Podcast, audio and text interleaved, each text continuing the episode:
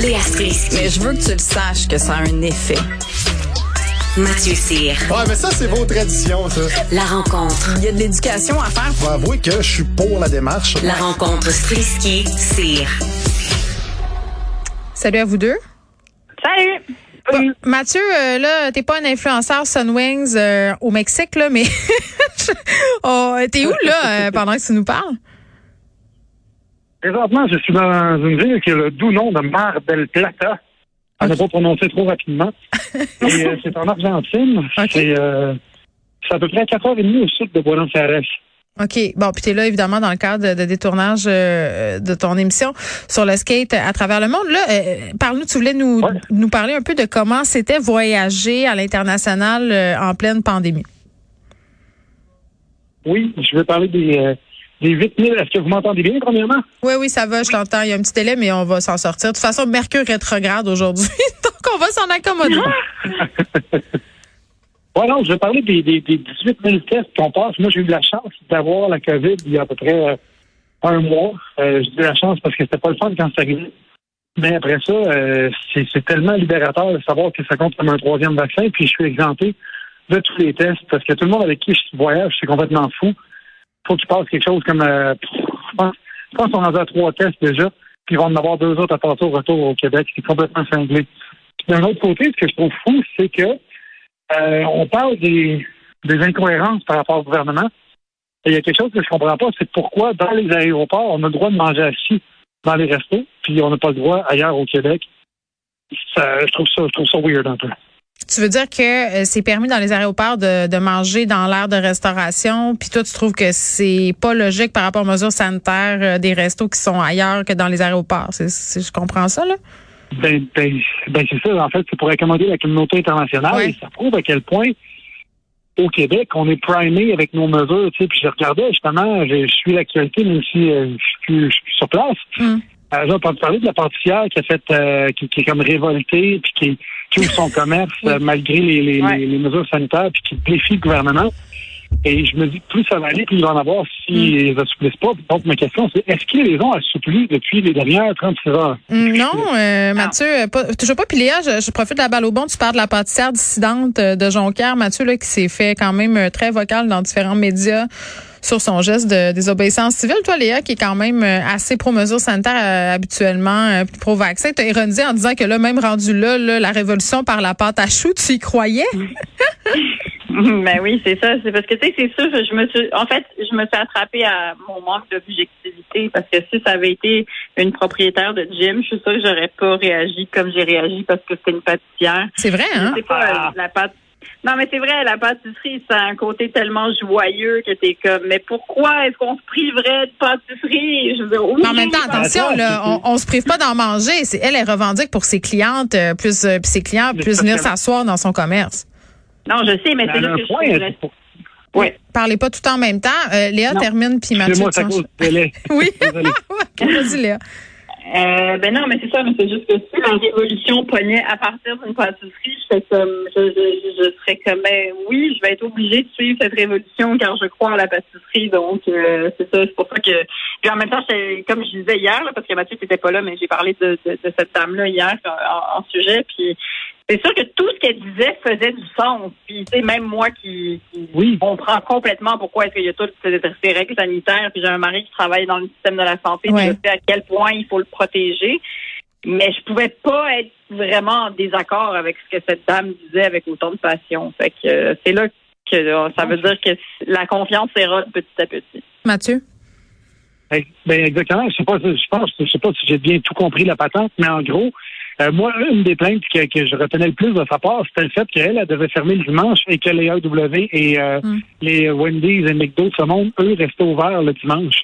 C'était vraiment deux poids, deux mesures. Et c'est pour ça que je fais le parallèle avec ce que j'ai vu à l'aéroport, parce que à l'aéroport, je veux dire, a plus ou moins de contrôle. Oui, tu montes ton, euh, ton passeport vaccinal, mais tu sais, c'est comme c'était au mois de décembre. Tu t'assois, tu commandes ta bouffe, alors que c'est dès que tu sors de l'enceinte de l'aéroport, t'es plus comme en, entre guillemets en territoire international. Fait que là, ça redevient stiff. Je trouve ça un peu spécial. Ben, Ouais. parle-moi donc de comment ça se déroule en Argentine au niveau des mesures sanitaires, justement. Comment c'est géré la pandémie là-bas? Ben, en Argentine, c'est assez, euh, c'est assez similaire au Québec, au Québec, sauf que, euh, ben, en fait, non. En fait, non. Tous les commerces sont ouverts, il n'y a pas de couvre-feu. Mais je veux dire, c'est similaire au Québec dans le sens que tout le monde porte le masque, puis tout le monde, ça leur tient à cœur. La distanciation aussi, tout le monde se tient loin l'un de l'autre. Par contre, on a eu une escale à Atlanta, et c'était une vraie joke. Je veux Ah, dire, pour vrai? Atlanta, l'aéroport d'Atlanta aux States, euh, écoute, on arrive au, euh, tu sais, les restaurants Thank, euh, Thanks God It's Friday, là. Mhm. Ben, euh, c'était Thanks God euh, It's Not COVID anymore, là, parce que tout le monde, tout le monde, avait pas de masque. Il y avait un employé qui avait le masque, mais il se l'était mis sur la tête, qui avait une casquette, puis il venait nous servir avec ça. Puis, euh, Ben tout le monde, tu sais, c'était n'importe quoi.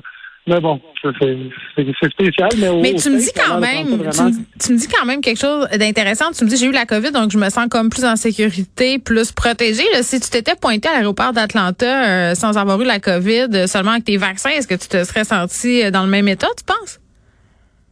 Non, je que je me sentirais pas mal moins blindé. j'avais lu un peu euh, par le fait que, le, en fait, de l'attraper quand tu es double vacciné, je suggère à personne de l'attraper. C'est une christine mauvaise idée. Quand tu es double vacciné ou triple vacciné, je pense que ça offre une protection plus grande que le vaccin parce que, bref, euh, je trouve pas scientifique, mais que ça englobe plus de variants que uniquement un variant. c'est pour ça que je me sens un peu à l'épreuve de tout, mais je porte quand même mon masque pareil, je respecte la distanciation parce que quand j'étais cinq jours sur le cul, j'ai pas le goût de répéter cette expérience-là, j'ai Mais- vraiment pas trippé. Puis c'est aussi que, tu sais, en, en voyageant, que c'est une chose de, de, de passer à travers toutes les mesures, mais c'est parce que je Mm. pense que personne veut être malade à l'étranger. Terrible. Quand tu arrives à Atlanta, puis tu vois que personne ne respecte rien, puis tu le sais que tu es vacciné, mais quand même, tu peux le pogner pareil. Là. Mm. Mais toi, euh, Léa, est-ce que tu serais à l'aise de voyager en ce moment? Tu sais, je comprends que Mathieu, tu voyages pour le travail. là. C'est pas un voyage de plaisance, là. euh, mais, mais voyager là en ce moment euh, pour pour le fun là, avec ta famille, est-ce que tu serais est-ce que tu serais à l'aise? Ben non, j'aurais pas de fun. C'est sûr que j'ai pas, j'aurais pas de fun. Ma, ma belle-mère essaye de planifier notre relâche euh, parce que c'est leur 40 ans de mariage, puis euh, c'était, en 2020, puis elle essaye d'amener toute la famille dans le sud depuis deux ans. Puis à chaque fois, ça se fait reporter. Ouais, Puis là, elle a- là, ils avaient même fait un dépôt sur notre voyage à la relâche, tu sais, puis parce qu'on pensait avant Noël, Mhm. puis tout, ça, tu sais, ça allait quand même relativement bien. Puis moi, sincèrement, avec tout ce que j'ai vu sur les gens qui sont pognés dans le sud, je veux, dire, je veux juste pas tomber malade. Sais, ça, ça- Ouais. C'est juste que c'est ce contrôle-là que tu vraiment pas. Le contrôle, tu l'as au Québec parce que tu comprends les mesures, mais après, une fois que tu es dans un territoire étranger, tu sais, t'as comme pas Ben, t'es pas chez vous, c'est pas ta langue. Tantôt, Ben, je parlais c'est au docteur Ben c'est sur le chirurgie esthétique à, à l'étranger. C'est parce que c'est pas le même système non plus. Puis tu sais, je voyais des histoires là, sur TikTok de de filles, euh, une fille entre autres là qui a été testée positive à la COVID euh, et s'est fait transporter dans un autre resort, euh, un, pa- un rouleau de papier de toilette par semaine. Tu sais pas ce qui va t'arriver. Euh, ils disent qu'ils s'occupent Ouais. de toi, mais t'attends. En tout cas, moi personnellement, je vais attendre encore un peu. Non, non. Oui.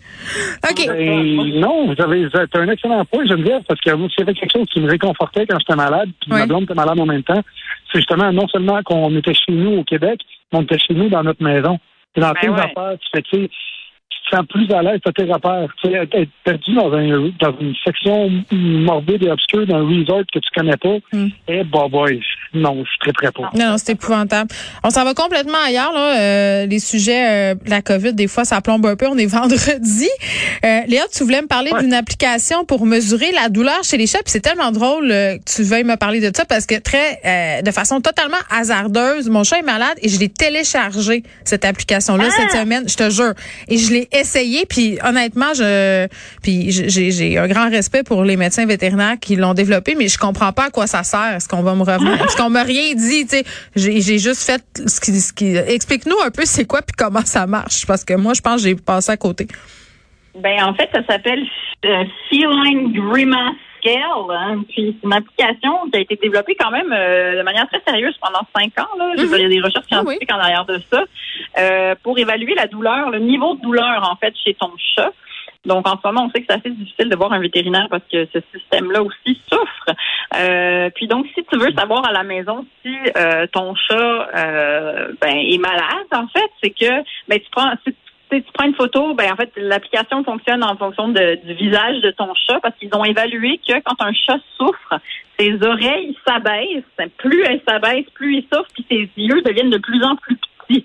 Fait que dans le fond, il est comme contracté. Ben, voyons donc. Ben oui, je sais. Le cannabis fait la même chose. ben, je le sais. On, ça nous transforme en chat qui souffre. Mais, euh, mais ça, c'est intéressant. tu sais, excusez, là. Mais moi, mon chat, c'est un sphinx, OK? Fait qu'il n'y a pas de moustache, premièrement. Il n'y en a pas, OK? Euh, il n'y a aucun indicateur d'oreille, puis il est toujours recroquevillé en boule sur son tapis chauffant Mais- parce qu'il a froid. Fait que, tu sais, comme, pour moi, là, ces Ah, signaux-là, Pas Ben, garanti, je ça. sais. T'as pas acheté un chat, t'as acheté un défaut de fabrication, là. Ben, Mais non, écoute, mais- moi, je dis, je dis, je lui dis amicalement qu'il a l'air euh, d'une chauve-souris enfermée dans une couille. là. Tu sais, C'est un peu ça, là. Donc, c'est un peu difficile euh, de comprendre. de mesurer quoi que ce soit. Mais ce que j'ai- j'ai trouvé drôle aussi, c'est que euh, je me disais, me semble que ça ressemble pas aux chats, ça, de comme montrer leurs émotions puis de montrer qu'ils ont mal. Et, et effectivement, ils sont tellement orgueilleux les chats que le vétérinaire dit qu'ils sont très très bons à camoufler leur douleur. Tu sais, sont, sont un peu anti-vax, ils sont un peu comme je suis au-dessus de cette chose, moi. Genre, je Ben, Là, tu fais de l'anthropomorphisme, Léa. Ils sont pas orgueilleux, les chats. C'est par instinct de survie qui, qui cachent, entre guillemets, leur faiblesse pour pas, justement, être attaqués euh, si jamais ils vivent à l'extérieur. Mais là, c'est bon, nos vieux chats de maison, eux autres, euh, ils ont pas grand-chose à s'inquiéter à part, y a-tu des croquettes dans la distributrice, là? Non, mais j'aime Non, non, moi, j'aime- ça leur côté parisien. Ouais, ils ont un petit côté, je suis au-dessus de tout, là, tu sais, alors qu'un chien, c'est toujours content de te voir, un chat, c'est comme, je m'en crisse que tu sois là, genre.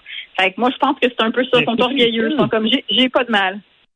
Bon, fait que là, tu vas, tu vas pouvoir peut-être la tester euh, pour moi parce que chez nous, c'est vraiment pas concluant. Écoute, Ben- j'ai- rendez-vous lundi chez le vétérinaire. Là. Je pense oui, que c'est mais mieux c'est que ça, l'application.